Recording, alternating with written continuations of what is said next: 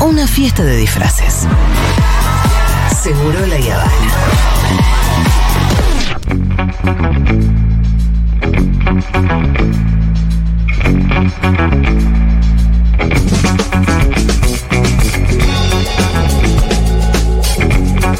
Muy bien, está Alfredo Cuchusayat ya en los estudios de Seguro La Habana. ¿Cómo estás, Alfredo? Bien, buen día. Buen Buena- día. No, qué buen día. Buenas tardes a No todos. puedo- y Mira, esto está siendo filmado, así que la gente Ah, lo ya estamos también filmados. cuando lo vean en YouTube lo me voy ven. a poner bien. Eh, Voy a arreglar. sí, igual si, si hablamos pavadas, capaz que esta parte la sacamos. Vos cortala, cortala, cortala, ¿no? Leo. Ahí está vos. A criterio de Leo. Ah, me parece muy bien. Bueno, ¿cómo estás vos? Bien, bien. Un poquito cansado, pero bien. Bien. qué ¿Qué, yo. qué- qué vamos a, ¿De qué vamos a hablar? Vamos hoy? a hablar del FMI China. Sí. Yo creo que, Lindo tema. que lo escuché a Fede la vez pasada. Ah, de. Y la ustedes, de China, y ustedes lo ninguneaban, lo jodían con el tema China. No, ¿A no. Fede? Nosotros Sí. lo. No. Bueno, vean, no, porque vos no conocés toda la historia. Sí, parte, no importa. Yo, yo- no importa. Eh, no importa No. toda la historia. Importa Sí. lo que uno ve y escucha. No, no, yo te voy a ¿por qué tengo contar que- toda la por qué tengo historia. que conocer toda la historia? Porque Fede casi incendia la casa, se fue al auto, mientras yo solucionaba todas las cosas, él se quedó escuchando un podcast sobre el Sí, sí. origen de las dinastías de la chinas. dinastía china. Y está muy bien. Vos estabas haciendo tu trabajo, él hacía su, su otro trabajo. Alguien lo tenía que hacer. Alguien Entonces- tenía que escuchar urgentemente el podcast de la Entonces, qué sé dinastía yo, china. Y, y hoy, y hoy vamos a hablar, digamos, por ahí algo que no le interesa a nadie, como pasaba, no sé, lo que pasa cuando habla Fede, cuando habla de China. No, Entonces sí, yo sí. dije, "Ah, voy a hablar de China No, del sí. FBI de Argentina.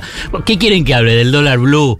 ¿Quieren que, ah, subió No, y ya pasó los el 500? dólar blue. Ah, ahora a las 4 viene la tasa de inflación. Bueno, ahora te la adelanto después, Ok. pero al final, ¿eh? Al, Al final, final, porque no me importa. Lo importante es China. Claro, ahí Bueno. está. Perfecto, y además lo importante es que escuchemos los audios. Ustedes Ah, van a escuchar claro. algunas voces melodiosas. Eh, eh, en este breve resumen, después seguimos con Cuchu Seyat. Los de la Universidad de Buenos Aires que están a cargo de Tilcara. Ok, yo ya le hice una presentación a la UBA. Si no me contestan, vamos a expropiar. La mayoría de los empleados son los que incentivan el corte en Tilcara. Sabemos quiénes son. Tenemos la identificación de... Ponían la camioneta de la universidad. Todo eso están cometiendo delitos. Todos esos van a tener condena. Esto no va a quedar así. Obviamente que no va a quedar así. Vamos a terminar de restablecer el orden. Al gobierno nacional y provincial. En el día de la fecha, reunidos en Purmamarca, rutas del 52 y 9, en manifestación pacífica en contra de la reforma constitucional de la provincia de Jujuy, reunidos en asamblea con más de 120 comunidades del tercer malón de La Paz, exigimos la inmediata liberación de los hermanos detenidos en la localidad de Humahuaca y exigimos reiteradamente que cesen las persecuciones, amedrentamientos y solicitamos el sobreseguimiento de quienes nos manifestamos pacíficamente en, en defensa de nuestros derechos. Estamos siendo víctimas de detenciones arbitrarias e ilegales. Callaya. También desde esta asamblea de Tercer Malón de La Paz convocamos firmemente para mañana 13 de julio acompañar y adherirse al paro provincial convocado por la multisectorial de Jujuy. Llamamos a los comerciantes, vecinos, vecinas que se sumen a esta medida por la nulidad de la reforma inconstitucional. ¡Jayaya! Callaya. Esta causa está enmarcada en el artículo 117 de la Constitución Nacional. Es decir, la Corte ejerce su competencia originaria y exclusiva. Así termina el artículo de la Constitución Nacional. Así que, por más ley de cautelares que haya, por más apelaciones que haya, nosotros estamos en una situación donde, por un artículo de la Constitución Nacional, la Corte está ejerciendo su jurisdicción de manera originaria y exclusiva. Cuando de la primaria nacional, que es una de las grandes fuentes de financiamiento del gobierno nacional, se detraen recursos para una jurisdicción, ese financiamiento del gobierno nacional cae. Y por supuesto, a través del presupuesto que ustedes votan todos los años, hay menos recursos para disponer del gobierno nacional en el resto de las jurisdicciones. Voy a darme una vuelta por Futurock y cumplió y aquí está, precandidato presidencial de Unión por la Patria, Juan Grabois. La regla de juego de la coalición es que el que gana, gana y que el que pierde acompaña. Eso es así. Pero la Argentina, si no cancela el acuerdo con el Fondo Monetario Internacional y entra en una renegociación que contemple la corresponsabilidad en la estafa, está jodida.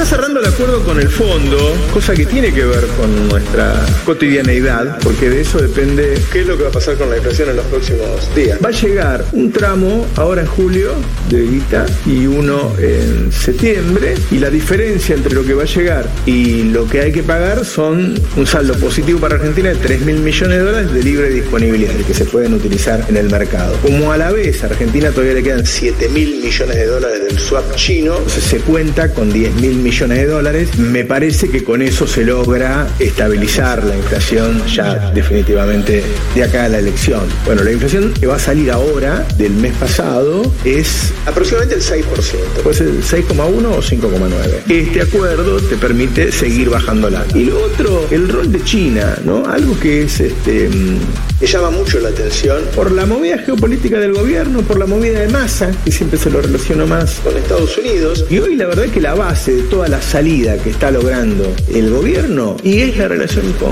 con China. Porque tenés plata para moverte en el mercado, porque tenés los yuanes eh, chinos. Le pagaste al fondo con los yuanes chinos. Estás importando con los yuanes chinos.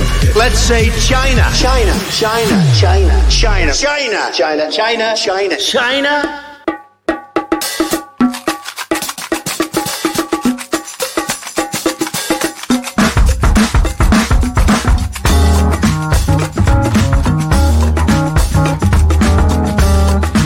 Alfredo Cucho y Sayat lo vuelvo a saludar formalmente porque esto está siendo grabado para YouTube.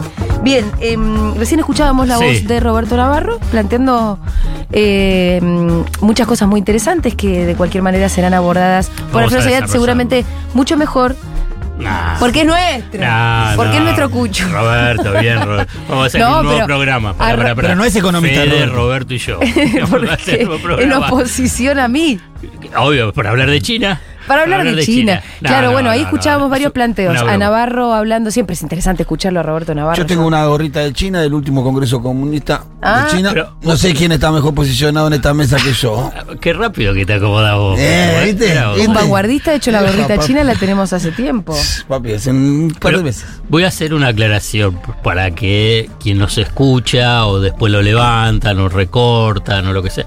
Digamos, China no es mejor que Estados Unidos, ni es como una competencia, ah, vamos para. China para decir, ah, bueno, ellos son los buenos, digamos. China cuida sus intereses, digamos. Entonces ahí eh, la clave está en cómo Argentina puede aprovechar o complementarse a los intereses de lo que son las potencias. Esto es algo interesante ver. Nosotros estamos viviendo algo que, obviamente, que lo que les importa el blue, la inflación o lo que es de la coyuntura. Voy a hablar algo, pero que estamos viviendo un momento extraordinario. Es, es pocas veces uno está es contemporáneo a como un cambio de época y de cambio de no quiero decir de imperio pero sí de superpotencia Te veo un poquito excitado con la situación. Te veo como un poquito ahí. porque vos tuviste un momento que fue Gran Bretaña dejó- digamos Gran Bretaña fue un imperio. un imperio que casi de todo el mundo Sí. ¿eh? Sí, sí, con Pocas colonias por todas sí. partes. Y con de- un enclave colonial aún acá Claro. en Argentina, que son las Islas Malvinas. y pasó después a Estados Unidos, ¿no? En 19, me- uno puede decirlo en 1930, la Segunda Guerra Mundial cambió, digamos, ahí fue, fue clave, y Gran Bretaña siguió siendo potencia, y sigue siendo una de las potencias. La cuestión es quién es hegemónico, y pasó a ser Estados Unidos. Bueno, nosotros somos contemporáneos a una transición que no sé cuál va a ser el último, el desenlace, pero que también es histórico, que es precisamente la irrupción de China como potencia compitiendo por la hegemonía con Estados Unidos. Pero no es, la hegemonía económica, científica, tecnológica y también financiera. Además de poder ser militar, pero no tiene unas políticas expansionistas a nivel territorial, sí de influencia. Sí, ni tampoco de una influencia cultural que sí tiene Estados Claro, Unidos, ¿no? Esa que exacto, llamamos el exacto. famoso soft power. Claro. China eso no lo tiene. Y tampoco la idea de interferir en la, la política interna de los países con los que China tiene trato. Hay, hay varios, lo voy a hacer muy cortito, ¿no? Pero Sí. en el 2000 comienza que, bueno, ¿Te acordás que se decía se crece a tasas chinas? Porque Sí. China estaba creciendo a tasas del 9, 10, 11%. Entonces ahí qué es lo que se observaba de China y cómo Occidente miraba a China y Estados Unidos. Ah, es un mercado fabuloso. Es un mercado de millones y millones y millones de consumidores y futuros consumidores. Ahí vamos y nosotros vamos a hacer muchísimo dinero. Cosa que hicieron las importantes multinacionales, obviamente siempre asociadas con eh, capitales chinos. Después aparecen, aparecieron las grandes empresas chinas. Bueno, pero era simplemente ahí, no era como una competencia, no aparecía como competencia fuerte con Estados Era Unidos. complementario. muy bien. Claro, porque crecía económicamente y bueno, y ahí también servía para lo que sería el capitalismo occidental. Pero China, pensando, no piensa en 10 años ni en 20, empieza. Ya también empezó con una eh, fuerte inversión en tecnología, en inversión y desarrollo.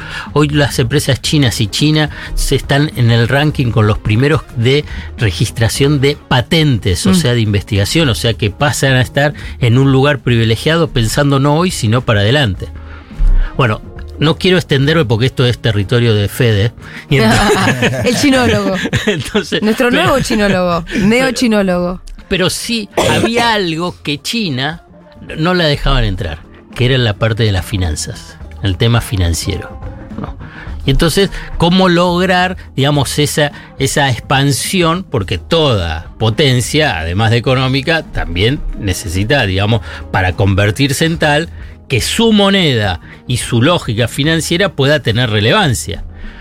Vos fíjate que recién en el 2016, yo te comencé en el 2000 a nivel de crecimiento, y ahí incorporo al Fondo Monetario Internacional, el Fondo Monetario Internacional incorpora el yuan a su canasta de monedas clave. Las- que termina siendo la DEG. exactamente, muy bien, el D. O sea que... El DEG. Le No. el artículo. Pero hey, no, estuve cerca. Sí, sí.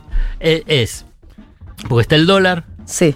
el yen, la, La libra, libra. esterlina, el euro Y el se incorporó el yuan. Recién en el 2016. Son Una- cinco monedas que contiene Claro. la canasta. Sí, con una presión fenomenal, que obviamente que no la dejaban entrar. Decía, bueno, ¿por qué vos te vas a entrar? Bueno, la cuestión es que ahí entró. Ent- Y el tema es cómo logra que esa moneda se internacionalice. O sea, que otros países lo empiecen a utilizar. Sí. Ahí aparecemos ahí nosotros, ¿no? Sí. Ahí Argentina Bueno. Pero no es el único país El otro que día- tiene swap. Ajá. No es el único país. Pero no es el único país que le empieza a pagar al FMI con Sí, sí, yuanes. sí, sí. Bueno, ahí hay una creatividad que el otro día hablando con Iván yo me gustaba resaltar. Porque es verdad que mm, para hacer política en tiempos de crisis y para dejar de- atrás la crisis, eh, cuando además te encontrás en un laberinto de, los, de, de- de la macroeconomía y la geopolítica, hay que salir con creatividad porque si Sí. no salís. Salí por arriba. O sea, porque si no, lo- si no quedas atrapado. Sí, si no salís atado. Y China te da una posibilidad de salir por arriba. Pero por sus propios intereses, no es porque. Yo vuelvo a repetir. No porque China- sean buenos, Claro, claro. no es que hace filantropía China. China es. utiliza todo en función a sus propios intereses y sus propias empresas para poder hacer. No es que dice, ah, bueno, como Estados Unidos, entre comillas, ¿no? Es malo con Argentina, entonces nosotros vamos a ser buenos con Argentina, entonces nos tenés que abrazar. No. Digamos, ellos vienen también a hacer negocios, digamos, y en diferentes áreas de trenes, nucleares, em, con el tema del 5G, Energía. eh, energía, digamos, y obviamente porque les sirve a, a ellos. Pero bueno, vuelvo sobre el tema de, bueno, cómo logra, digamos, que eh, su moneda empieza a tener peso a nivel internacional con los famosos swap. O sea, el intercambio de monedas, que en realidad es un crédito, porque el swap es pesos, yuanes. Obviamente que los pesos nadie los quiere, no es que los chinos No lo dicen, digas tan así. No me lo discriminé, Alfred, pobrecito. tampoco lo digas así. Pobrecito, Me tratemos sentí de- mal por el Sí. peso. Fue- fue- Sí, fue- fuiste muy al fue- muy duro. Fuiste muy al fue muy duro. El peso nadie lo Bueno, quiere. Entonces- ¿Cómo lo vas a poner así? Pero entonces queda como una línea de crédito, una sí, línea de sí. crédito con el eh, con China, pero no es con el único, eso es lo que son 40 países. Lo que pasa es que ¿cuál es la relevancia? Que Argentina es un país de ingresos medios. No, no es como los países que por ahí están en ingresos medios bajos o bajos, que uno puede pensar en, algunos países asiáticos o países africanos, donde hay también eh, muchas operaciones vinculadas con el swap. Pero ¿qué es lo que hizo la Argentina y que el Fondo Monetario tuvo que aceptar y sigue aceptando? Hoy salió la vocera del Fondo Monetario Internacional diciendo, y sí, nosotros aceptamos si pagan en yuanes. ¿Cómo no van a... Remimi se llama, Sí. ¿no? ¿Por qué no? Si es la la moneda moneda, que ellos habían aceptado. Claro, claro. Que ellos habían aceptado. Entonces, en la última, en el último pago, Argentina utilizó más o menos mil millones, mil cien millones de dólares de ese swap para pagarlos. Nunca De, antes. ye- de yuanes, De perdón. yuanes, de yuanes. Dijiste No. Equivalentes. Equivalentes, Bueno, ah, en dólares. la cantidad de Equivalentes- yuanes que equivalían- eh, Sí. Equivalentes en dólares. Digamos, nunca antes pasó eso. Sí. ¿Y eso qué significa? Y aquí para mí viene uno de los puntos Precedente. centrales para ver el tema de, de la finanza. ¿Cuál es la, la relevancia del Fondo Monetario Internacional o lo que uno puede pensar en los bancos? que es los bancos, en los bancos centrales? Que lo- el título es prestamistas de última instancia. O sea que cuando ya nadie te presta, cuando ya estás totalmente ahogado y no sabes a dónde ir, vas a ese prestamista de última instancia. No hay otro. No hay otro. El Fondo Monetario Internacional es un prestamista Claro. de última instancia. Es como cuando en el barrio Claro. la familia van al tranza, Claro. ¿De verdad? Sí, ¿De verdad? Lo pensé. Lo Eh, pensé. de verdad, es lo el, pensé. es el, Tranza. prestam- el tranza del No lo barrio. pensé en el tranza. Tómame, Leo. Es el tranza No del lo barrio. pensé en el tranza. el lo FMI pensé es el tranza. Sí, porque pensé, en la- la- pensé en las financieras truchas no, o la en financiera. el barrio, de verdad, terminan yendo al tranza, que es el prestamista de última instancia, porque es el más duro y, Y el- que anotan una y libretita. las consecuencias son complicadas. Claro, bueno. Bueno, ese es el prestamista de última instancia. ¿Qué es lo que le pasó a Macri? Macri sacó financiamiento a nivel internacional, viste, fue impresionante, unos 100 mil millones de dólares, hasta que en enero del 2018 le dijeron, basta. Ya está. Acá hay los últimos 9 mil millones de dólares, no vengas a pedir más nada a Wall Street. Pero tenían, seguían los vencimientos. Entonces salió corriendo al prestamista de última instancia, el Fondo Monetario Internacional. El tranza. Pero lo que pasa es que ahora te apareció otro tranza. Pero bueno, si lo ponemos así, Que son nos los vamos, a- chinos. nos vamos a, No, claro, nos digamos. vamos a pelear. Digamos, eh, pensemos que ahora, digamos, también es- bueno, ¿Qué es lo que pasa? Aparece China. Aparece China. Y al aparecer China es fabuloso. Fabuloso para entenderlo, no para abrazarnos y que eso fue. Le compite Claro. al Fondo Monetario Internacional en ese lugar fabuloso que era decir, bueno, ah, no hay nadie que te presta, venite. Es que cuando hay sí te- dos tranzas, Tal vez las condiciones puedan mejorar un poco Claro. porque hay Competencia. competencia entre tranzas. Y claro, ¿y qué, qué es lo que está Que pasando que ahora? quieren, eh, compiten por la influencia. Esto es lo que está pasando ahora, por eso me parece fabuloso observarlo, entenderlo, mirarlo. Porque es novedoso. Claro. Y Massa lo está entendiendo también. Y sí, porque están jugando. te hago una pregunta, Alfredo. ¿Cuánto influía en este posible acuerdo el hecho de que le hayan pagado ya con yuanes? El fondo ya no quería que Argentina le vuelva a pagar con yuanes, ¿no? No, sí. ¿O sí? No Está- tenía problema. Está, está abierto esto Ah, ahora. ya Eso está pasando. Ah, porque había escuchado que como que, que Massa estaba usando eso. Bueno, si no te pago de vuelta con yuanes. Y sí, puede ser. Porque va a pasar. Sí, y que sí, ahí el fondo un poco no quiere tanto eso, entonces va a aceptar Sí, algunas pero- condiciones. Pero hoy salió el la vocera del fondo a decirlo. Ah, Dice, igual, si que Paga con yuanes. Pero ahí es que aparece otro prestamista de última instancia y te lo Claro. sacas al fondo. Y entonces, ¿qué es lo que pierde el fondo? Influencia. Sí. Y, y ya lo sabemos. El FMI es Estados Unidos. Entonces, por eso es, a mí me parece fabuloso, por eso digo que más allá de la coyuntura, ver Claro, qué es lo que está pasando. Y la Argentina, independiente ya masa, de gobierno el próximo, tiene que aprovechar esa grieta. Eso es lo que digo. Es, digamos, sí es, si te encontrás a, a la derecha argentina, no, nada de China, y entonces hay que ir con Estados Unidos, es no entender qué es lo que está pasando. Es un pensamiento muy dogmático Sí. que no te sirve para resolver ningún problema. que además repiten históricamente el error de lo que fueron las elites que tanto quiere Julia de Argentina, en Argentina, en la década del 30, cuando seguían abrazándose a Gran Bretaña, el famoso eh, pacto Roca-Runciman de 1933, que era el tema del comercio de, de carnes, pero que en realidad implicaba una subordinación a los frigoríficos eh, británicos en, desplazando a lo que eran los frigoríficos estadounidenses, por ejemplo Swift. Bueno, esto es simplemente histórico para tratar de entender que no hay que repetir ese mismo error de abrazarte a, un, a, a una potencia cuando además está en declive, desplaza, eh, ignorando a la otra. ¿no? En última instancia lo que tienes que hacer es no abrazarte a ninguna de las dos, sino ver los intereses propios y a partir de los intereses propios jugar con uno y con otro. Otro motivo para no votar a la derecha, ¿no? Claro, sí. Que no, que no, que no son lo muy, muy boludos para negociar porque son muy dogmáticos. Que no lo entienden, no lo entienden. Son muy Mundo- ideológicos. Un mundo piensan- unipolar. No, porque piensan que de esa forma van a conseguir mayores inversiones. Siendo más vasallos van a conseguir más. Y, y no es así, no funciona así. No. Funciona en, relación más- a intereses. Más vasallos que Macri no va a haber y tampoco hicieron mucho. China también tiene sus intereses, eso es lo que te digo. Y vos fíjate qué es lo que está cambiando. Dos cosas para que no se me escape. Digamos, la diferencia de esta crisis, porque hay una crisis con el fondo, está claro que sí.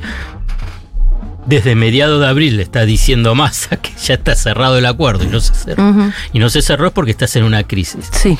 En otro momento, en otro momento se hubiese generado un, Un desastre. y una profunda perturbación ma- mayor de la que estamos viviendo. Y te pongo dos ejemplos. Yo siempre vuelvo a esos dos ejemplos.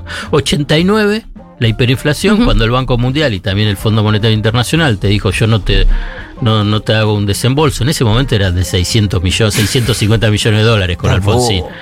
Y en el 2001 cuando también el Fondo Monetario Internacional le dijo no te voy a dar el desembolso correspondiente a diciembre, a noviembre, que era eh, de ese famoso blindaje, Blindaje, de, claro, esos blindaje. 5 mil millones de dólares. Y ahí no tenías a dónde ir. ¿Qué pasa? Te quedaste sin prestamista de última instancia. Hoy... Tenés el- uno más. Claro, cambió, eso es lo que me parece... eh, Hay una estación extraordinario. Ahora, eh, el acuerdo con el fondo, de cualquier manera, tiene que ser con el fondo. Sí. Si China te está- pide eso y- también. ¿Y qué, qué tan empantanado está? eh, No sé, ya a esta altura yo, yo no le creo nada. Para decirlo. Eh, A todas las versiones. A todas las, porque mira.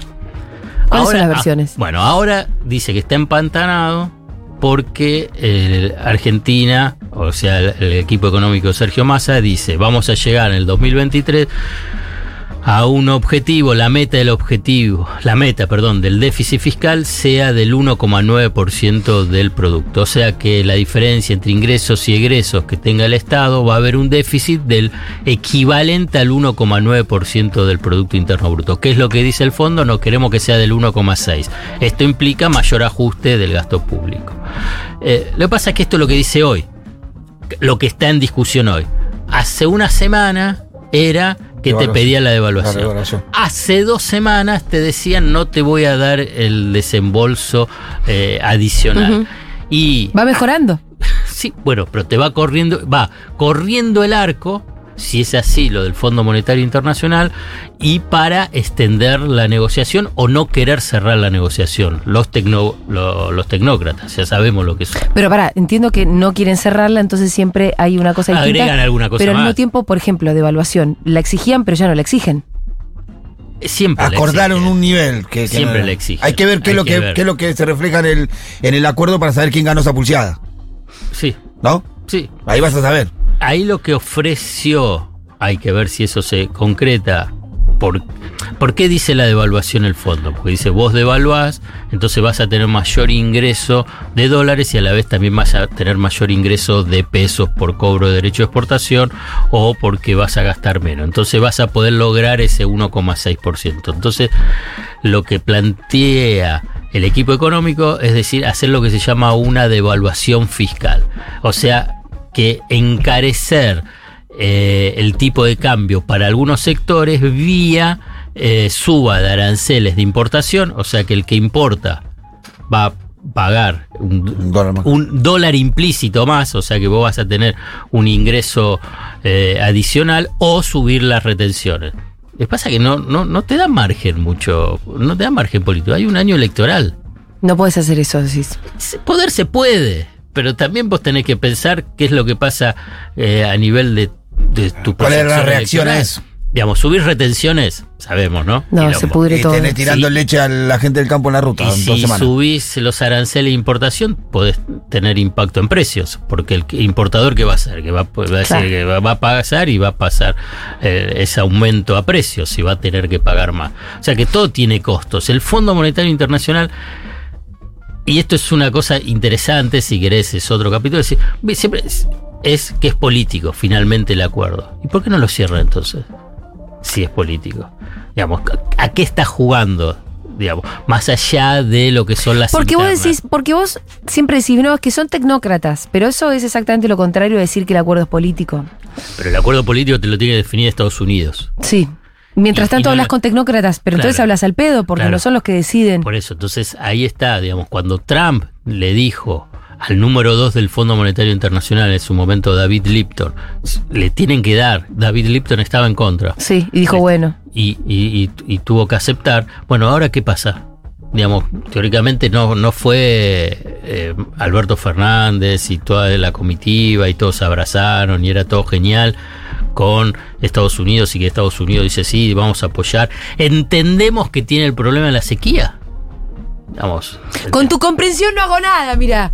Con tu que empatía. dar la orden. No, Claro. claro, si la empatía la traducís en una orden que cierre un acuerdo que además no nos aplaste. Bueno, y hay una cuestión que es, nosotros estamos en invierno, pero la gente que está en el hemisferio norte, hay un momento que se toman vacaciones. Ay, se las toman en agosto, qué pajero. Aparte se toman un mes entero. No, por eso, se toma... ¡Un mes!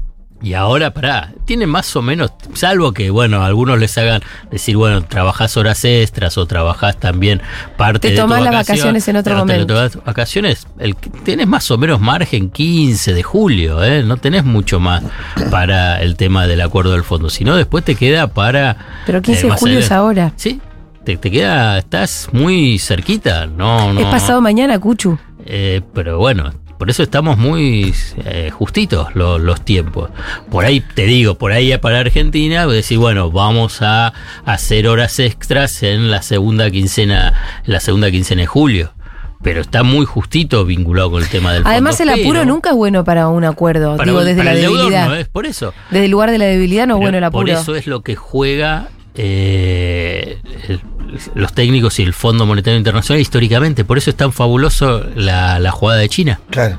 Porque entonces igual Rompe todo el escenario. Vemos, ojo, esto no implica que si vos pagas con los ye- eh, con los yuanes, bueno, te alivia, digamos. Estás en una situación de, bueno, no te caes al precipicio, pero quedás cada vez más ahogado con la con el stock de reservas. Porque no es que eh, se va a triplicar, no que te van a seguir dando eh, los chinos más, más yuanes. Del total de yuanes que tiene el Banco Central, equivalente a 18 mil millones de dólares, números redondos, hubo 5 mil que dice, bueno, los puedes usar, que es lo que están usando. Se, usó pa- se están usando para importaciones, pero ¿qué tipo de importaciones? Las de China. Las de China. Por eso A te lo- estoy diciendo, no, claro. filantropía. ¿eh? Sí, sí, yo te lo llevo, Pero me vos- compras a mí. vos me compras a mí. Y sí, tiene sentido. Sí. Y, y la otra parte, eh, y utilizó unos mil millones también para pagar la cuota anterior.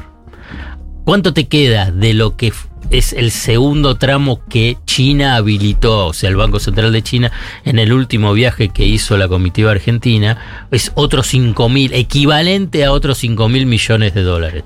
Pero si vos le pagás al Fondo Monetario Internacional con, con los yuanes, bueno, te van a quedar pocos para precisamente seguir financiando, porque vos vas a, de esos 18 mil, 10 mil te lo habilitaron por ahora.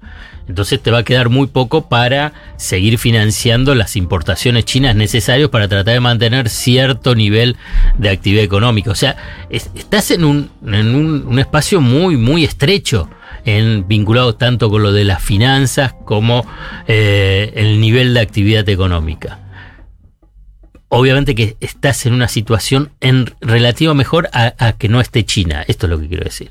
Pero quiero incorporar otro dato más que hace a este cambio a nivel, a nivel global, que es que en- creo que en agosto, si está bien la, la información que, que leí, los BRICS van a sacar su propia moneda.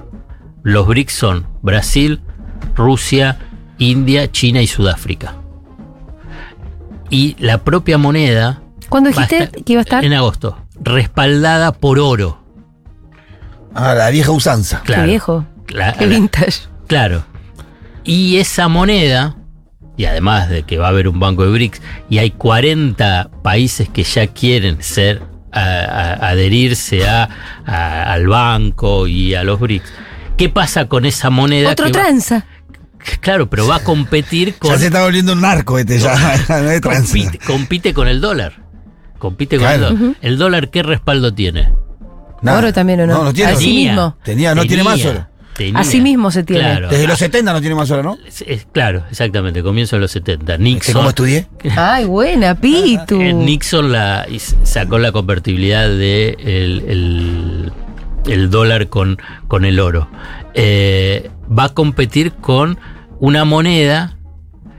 ¿Cuál era el respaldo? Es que sos la potencia Sí, dominante. claro, claro. Sí, Esa era la, la- Bueno, y ahora les Ya va a salir. una- tanto. claro. Entonces, eso es otra. Y es aparte otra una movida. moneda ¿Qué nombre va respaldada. a tener esa, la de los BRICS? No sé. Y, y aparte una moneda respaldada con oro es una moneda fuerte. Claro. Que difícil de, de bambolear la y de los respaldada con financieros. cinco potencias Cinco también. potencias. Pero creo que el oro es fundamental porque financieramente es complicada desestabilizar a la moneda cuando está así, ¿no? Bueno, porque tenés el respaldo. Lo que pasa oro, es que también tenés límites para lo que puede ser la expansión Claro. de esa moneda. Claro, porque necesitas más oro para expandir más. Claro, porque sí, que, que es lo que lo- ¿por qué Nixon y Estados Unidos saca la convertibilidad del dólar con el oro por la posibilidad de la emisión y que el mundo Para convertirlo en la moneda de cambio mundial. Claro, pero el mundo pasó a financiar los desequilibrios de Estados Unidos.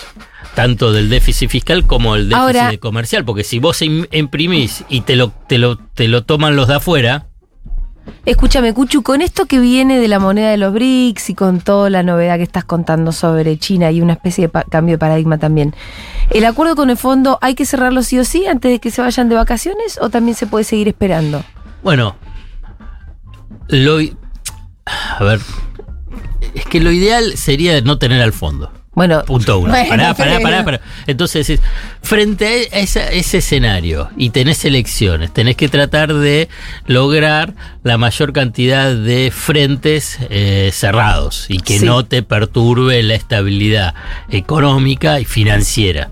Entonces, si vos tenés cerrado el acuerdo con el fondo, bueno, por lo menos hasta diciembre, porque es un acuerdo corto, es un acuerdo, es un puente hasta diciembre, Ah, ok. termina el próximo gobierno. Incluso si gana eh, Sergio Massa, hay que tener otro Va a acuerdo. ser un nuevo acuerdo y va a pensar en tratar de sacarse de encima al Fondo Monetario Internacional, tal como lo dijo En el acto del eh, avión. eh, Massa, o si es eh, la derecha, va a ser un acuerdo a 10 años entregando todo, como ya lo dijo Redrado en su momento, hace poquito, y como Y lo pidiendo más repite- plata encima. Y como lo repiten todos, ¿no? La Cunza, Alfonso Pratgay, todo dice, bueno, eso es muy sencillo, claro, es sencillo, vas y firmás y listo. Pero ¿por qué necesitas, digamos, cerrar el acuerdo pensando en las elecciones, no a nivel conceptual? Es porque ahora, dentro de 40 55 minutos, va a salir el índice de precio al consumidor. Sí. Y el índice de precio al consumidor va a dar por debajo del 7,4% Que fue el anterior. del anterior. Y del que al anterior- mismo tiempo dio menos que el anterior, que había sido 8,6. Había sido una 8, cosa bárbara. 8,4, sí, 8,2. o- Bueno, Había un 8. Bueno, 8. Entonces ahora, claro, hay una desaceleración. ¿Sigue siendo alta? Sí. Pero ¿qué es lo que se, eh, por lo menos cambió? Es la tendencia a lo que era la espiralización. O sea que era después del 8, no es que venía el 7, venía el 9 o el 10 Claro, o claro. el 11 o el 12. ¿Los Sí. alimentos están por debajo de la Sí, media? sí. Eso es importante Eso. también. Bueno, esto es lo que pasó en junio. Pero ¿qué es lo que pasó también en mayo y en junio? Es que tuviste estabilidad en el dólar. ¿Cómo pudiste tener estabilidad en el dólar interviniendo en el mercado de cambio? ¿Cómo pudiste hacerlo? Con reservas, con bonos, con yuanes también. Entonces, ¿por qué es importante, digamos, cerrar con el acuerdo, con el fondo? Es además de despejar un, un nubarrón financiero, es para poder tener mayor capacidad de intervención en el mercado de cambio, fundamentalmente para tratar de mantener estable las cotizaciones y por consiguiente también tener una herramienta fuerte para tratar de que los precios no se te disparen, teniendo en cuenta la las elecciones, eso es lo que está esto es lo que está en juego. Obviamente que la oposición no quiere ¿Por qué? Porque quiere que haya más inestabilidad. Para tener más chance de ganar. Más chance de ganar. Y más a lo que busca es mostrar que ven de esta forma cómo consigo que el 8, que pensaban que se iba a ir a 10 o al 12, no, bajó al 7 y ahora bajó a 6, que puede estar entre 6 a 6,5% y que Solo tiene que ver con la intervención en el mercado, no hubo acuerdo de precios, otro tipo de cosas. poco. ¿Y por qué los alimentos estuvo miren por, van a estar por debajo del 6? Primero porque no te no tuviste inestabilidad en el mercado de cambio. Sí, sí, Y eso lo entendí. Y, y uno, bueno, pero uno es por, porque Y no pero muchas veces, el- pero por lo general los alimentos están por encima ¿Y del no bajó el mes anterior el, el- el consumo en alimentos un poquito? ¿No está llegando como un techo ahí en esa Sí, carrera en también. los supermercados? El- Están esto vendiendo último, menos. Esto último, quería agregar, era el tema también de, de los ingresos. Entonces eso también te pone un tope. Parecía que los supermercados para- identifican que si aumentan más ya van a vender menos. Sí, pero igual, porque también en- en- cuando hay inercia inflacionaria hacia el alza no le importa vender menos. No, ¿Por qué? porque ganan más igual No, menos. porque si no, porque no sabes el valor de reposición, Sí. entonces vos agarrás y vas ajustando al alza, no importa la del consumo, porque vos estás pensando cuál va a ser tu valor de reposición. Y además, si vos tenés un mercado, lo, lo- lo mencioné la, la vez pasada, que los precios de los alimentos y bebidas, casi todos están eh, ligados al tipo de cambio oficial. En cambio, los de electrónicos, auto, alta gama, autos de alta gama e indumentaria al, al contado con liquidación.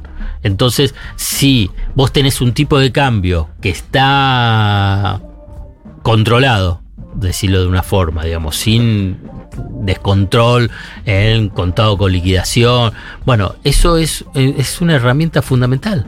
Es una herramienta fundamental vinculado con el tema de la inflación. Y, y además, tuviste un mes donde no tuviste ese aumento de tarifas para las empresas. Bueno, entonces ahí tenés todo ese combo. Y además también los salarios no, no, no acompañan. No. No acompañan. Entonces tenés tres variables claves del costo de las empresas que no te aumentan. Entonces no lo trasladan. En un escenario, como también dice Pitu, bueno, tampoco que... eh, ¿Te parece que Massa solo con eso, con mostrar estabilidad e inflación eh, desacelerándose, tiene alguna chance o además debería mostrar algún tipo de política redistributiva? puede llegar a tener alguna chance, sin eso no tiene ninguna, y para tener una chance más firme necesita... Para y lo- mí, acá lo habíamos dicho, ¿para vos es la suma fija? sí. Es esa. Sí, sí. Sí, sí, no, no, no, no, no, no me queda muy claro por qué no la dan. Digamos, está bien, hay una bueno, cuestión por de el los gasto, sindicatos. el FMI. Pero no, pero si ese es un tema de los sindicatos. bueno, pero, otros tam- dicen pero me imagino que también debe implicar con- un gasto público. Sí, claro. Fundamentalmente dicen, dicen que está vinculado a la- los empleados públicos, pero más de los municipios. Mm. Que Claro. ¿A qué son los municipios los que dicen no puedo la suma fija? Eh, Ahí, sí, pero bueno. bueno. pero la CGT tampoco salió a decir fuerte. ¿no? por otras Además, la. CGT dijo que ellos pusieron, eso estaría bueno que también. Me parece que con Juan lo dijo Daer, que ellos pusieron a masa, ¿no? Eh, que ellos que, que- que ellos fueron los que decidieron la fórmula. Va, Mirá vos. va. Habría que preguntarle cómo me fue. parece que le ¿Cómo llegó fue? por mail la fórmula, me parece. Eh, ¿Cómo fue? ¿Cómo fue? Que, que- que la cuenten un poco Sabés que tenés que fijarte en el orden en que salieron a bancar la, la- la cosa, aunque fue- salieron a anunciar la cosa. Creo que ellos fueron como séptimo. ¿Te fijaste? Sí, sí, sí, sí. La CGT. Porque yo lo estaba esperando a ver cuáles eran los que salían a, a bancar y nada, los fui Tenga- contando. tenga por cuidado ejemplo, con el pitu, eh, por ejemplo, no- mi hermano, por Te va a ejemplo, contar a qué hora va- salís. por ejemplo, mi hermano, eh. el cuervo de la roca salió a los tres días. Ajá. Fue uno de los que más tardío salió. Y la CGT no estuvo tan cerca de ¿El cuervo salió a los tres días? Sí. Bueno, che, igual está bien porque hay que salir tan rápido, Hay ¿no? que dirigir, No, no, bueno, pero si vos lo pusiste. Claro, si vos lo pusiste, sos el vos lo primero que ya, eh, acá está, saca pecho. Che, Y ahí sí dentro de un rato van a anunciar que van a hacer esto dos. Claro. Ni sabía No, no, la CGT, nada. Muy bien, Alfredo Zayat, Bueno, muchas gracias. No, muchas gracias. Nos vemos el jueves que viene. Chau, chau.